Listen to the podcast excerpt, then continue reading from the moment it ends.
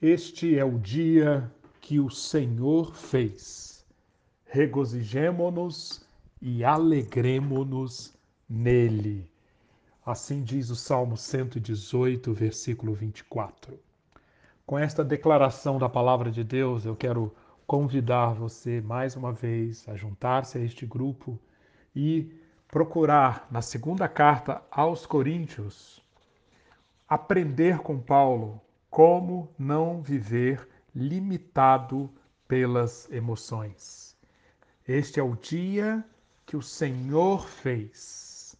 Regozijemo-nos nele, alegremos-nos nele e aprendamos nele a viver obedecendo ao Senhor, a viver seguindo de perto ao Senhor, a viver frutificando no espírito, a viver sustentado pela palavra da vida. Hoje eu quero continuar na segunda carta aos Coríntios, no capítulo 2. E nosso nossa abordagem à segunda carta aos Coríntios já foi explicada. Nós estamos encontrando o método de inteligência emocional empregado por Paulo. E a nossa abordagem propõe que esse método tem sete etapas. Eu gostaria de ver com você hoje esse método empregado numa situação que, mais uma vez, exigiu muito das emoções de Paulo. Capítulo 2, versículos 5 a 11.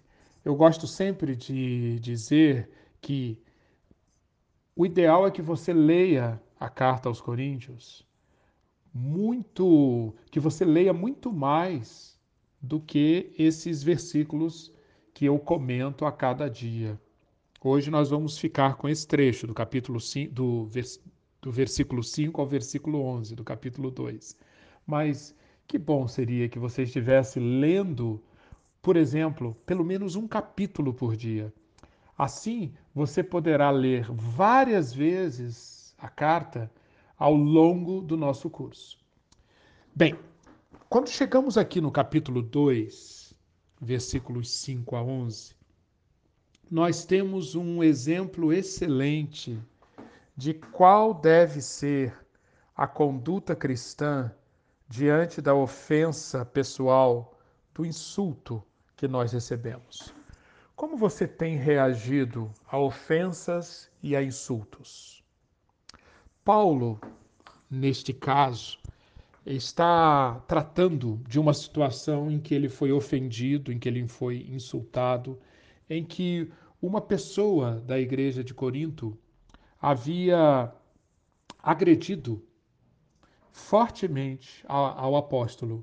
E a maneira como Paulo reage a isso é cheia de ensinamentos de como deveria ser a nossa, a, nossa forma de lidar com a ofensa e o insulto. Nós vamos, nós vamos ler nesta carta, nós vamos ver nesse trecho a aplicação de várias daquelas etapas que apresentamos nos áudios anteriores. Ah, nós não sabemos com certeza quem era esta pessoa que ofendeu Paulo. Qual foi exatamente o pecado pelo qual essa pessoa estava sendo disciplinada? E nós nem conhecemos a punição que foi aplicada ao transgressor. O que, que nós conhecemos? Conhecemos a maneira ou a, as instruções de Paulo de como lidar, naquele momento, com uma situação de um uma pessoa que estava num, num, num, numa situação de pecado e que precisou ser disciplinada. E ao ser disciplinada pela igreja, o próprio Paulo reconhece que a igreja estava passando da conta ao disciplinar essa pessoa que tinha ofendido o próprio Paulo. A maneira como Paulo entra em campo para trazer a visão de Deus para trazer a, a, a perspectiva do Espírito Santo de Deus para aquela situação, é um exemplo altamente inspirador para nós de como nós precisamos aprender a perdoar. Perdão para o pecador. Diz o apóstolo: se um de vocês, capítulo 2, versículo 5, se um de vocês tem causado tristeza, não a tem causado apenas a mim, mas também, em parte, para eu não ser demasiadamente severo, a todos vocês. A punição que lhe foi imposta pela maioria é suficiente. Agora, ao contrário, vocês devem perdoar-lhe e consolá-lo, para que ele não seja dominado por excessiva tristeza. Portanto, eu lhes recomendo que reafirmem o amor que têm por ele. Note aqui nesse trecho como Paulo enxerga que o fato de um homem ter se levantado contra ele, Paulo, é muito menos importante do que o fato de que o pecado deste homem está produzindo efeitos altamente maléficos para toda a comunidade. A igreja estava sendo levada à rebelião contra a autoridade de Paulo. E na realidade isso é tão grave, por quê? Porque Paulo sabia que a autoridade que ele tinha lhe fora conferido por Deus. Então, em última instância, Paulo via o que estava acontecendo ali, que aquele pecador estava contaminando a igreja e a igreja, na sua postura pecaminosa, estava se insurgindo contra algo concedido e administrado pelo próprio Deus, que era a autoridade do apóstolo. É muito interessante nós vermos que o mesmo homem que ensina sobre reconciliação, reconciliação é o grande tema do capítulo 5. Vamos chegar lá, se Deus quiser. Este homem que tem tanto a ensinar sobre reconciliação como uma realidade fundamental, um conceito chave para seguirmos a Cristo, este homem pratica a reconciliação diante de um grande desafio pessoal. Vamos então olhar aqui nesses versículos o método de Paulo aplicado naqueles passos. O primeiro passo, a consciência de Paulo sobre o que ele sentiu em decorrência daquela situação. Primeiro passo é eu sinto. Versículo 5. Se um de vocês tem causado tristeza, Paulo está consciente da tristeza que ele sentiu diante daquela situação, uma tristeza causada por aquele transgressor. Segundo passo, eu sei, diante daquela tristeza que ele sentia, decorrente daquela situação tão, tão, tão estressante, Paulo traz à tona as suas convicções. O que que Paulo sabe? Paulo sabe, versículo 10, se vocês perdoam alguém, eu também perdoo.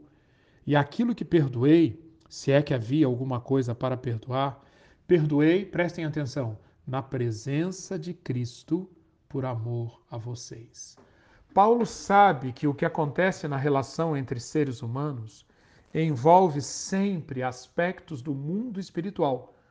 Por isso, ele sabe, ele traz à tona aquilo que ele sabe, o fato de que aquilo que ele, Paulo, está fazendo e aquilo que ele chama a igreja a fazer, que é aplicar o perdão, deve ser praticado com a consciência de que eles estão na presença de Cristo.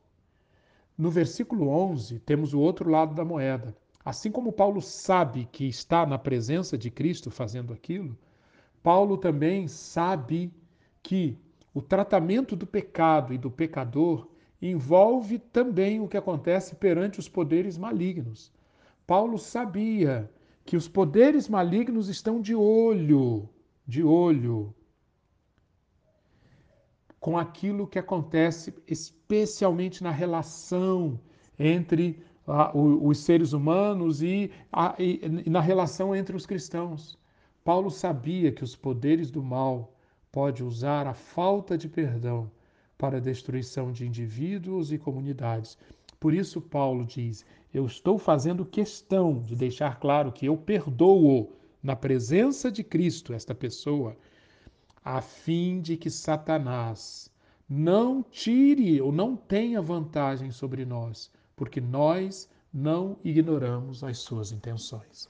Então, esse saber do que acontece na presença de Cristo e o saber o que o que acontece perante os principados e potestades, os poderes malignos, e, uma, e um crescente discernimento sobre as intenções desses poderes e potestades, isso é extremamente importante, trazer esse saber à tona quando estamos, por exemplo, passando por uma profunda tristeza diante de um relacionamento rompido, diante de uma ofensa, diante de um insulto. Depois do eu sinto, do eu sei, tem o eu interpreto. E a maneira como Paulo interpreta aquela situação que aparece aqui nos versículos 5 a 9 é, é muito interessante. Paulo, como nós já falamos, eu interpreto é aplicar o saber, aquilo que eu sei, para interpretar o passado, o futuro e o presente. Paulo interpreta o passado usando a luz do que ele sabe. Ele diz: ah, Se algum de vocês tem causado tristeza, causou a mim, mas não só a mim, mas a todos vocês. Portanto, quando eu olho para a punição que a maioria impôs a este que me ofendeu, isto é suficiente. Agora, Paulo olhou para o passado, interpretou o que aconteceu. Agora, Paulo vem para o presente e diz: agora é tempo de perdoar e consolar. Por quê? Porque se vocês não perceberem que há tempo para disciplinar, mas há tempo para perdoar e consolar, vocês, coríntios, podem estar abrindo as portas para que este que foi disciplinado seja dominado por excessiva tristeza. Paulo interpreta o que aconteceu à luz das suas convicções e Paulo dá agora um outro passo. Eu considero, ou seja, aquilo que eu sei, eu levo a sério, eu tomo como base para as minhas ações. Qual, quais, quais foram as qual foi a ação de Paulo com base naquilo que ele sabia? Versículos 10 e 11. Se havia alguma coisa para perdoar, eu perdoei na presença de Cristo por amor a vocês. Conforme nós já falamos, o que nós consideramos é a prova, é a demonstração do que efetivamente nós sabemos e levamos a sério. Não simplesmente eu sei, mas eu levo a sério eu considero. Por tudo aquilo que Paulo sabia, ele considerou que o adequado era perdoar na presença de Cristo por amor aos coríntios. O último, o, o último passo que nós enxergamos aqui nesse trecho que eu quero destacar é eu escolho. Eu sei, perdão, eu sinto, eu sei, eu interpreto, eu considero e eu escolho. Isso aparece nos versículos que nós já lemos, versículos 10 e 11. Se vocês perdoam alguém, eu também perdoo.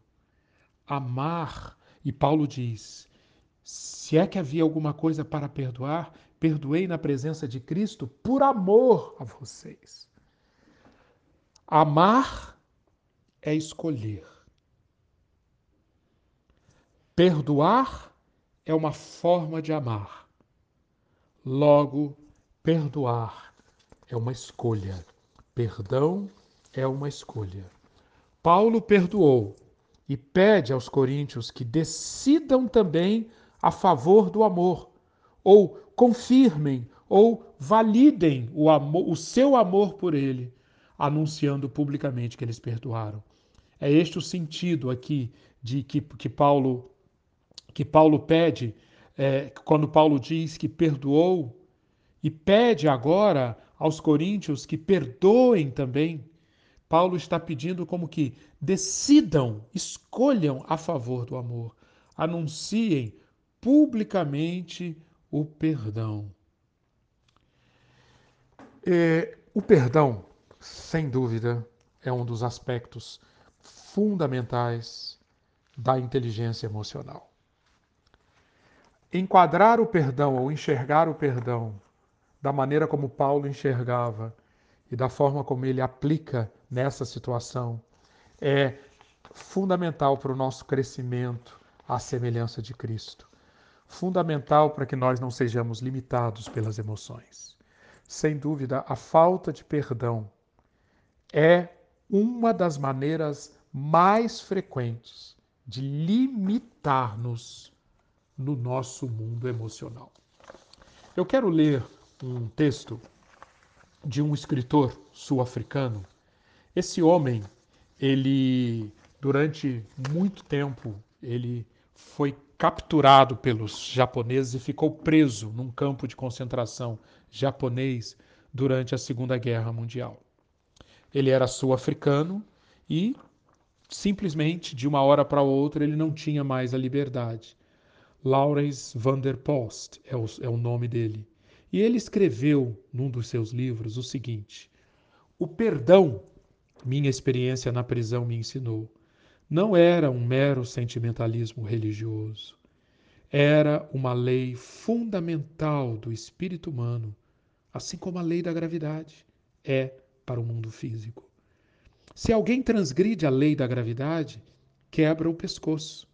Se alguém transgride a lei do perdão, inflige um ferimento mortal ao seu espírito e se torna novamente um membro da cadeia de prisioneiros da mera causa e efeito, da qual a vida tem lutado para escapar tão dolorosamente e há tanto tempo. Leve isso em conta hoje. Avalie o que na sua vida está precisando ser tratado por esses versículos e reflita neles, medite neles, peça orientação de Deus, peça a força de Deus para que você faça aquilo que Paulo fez e nos ensina a fazer.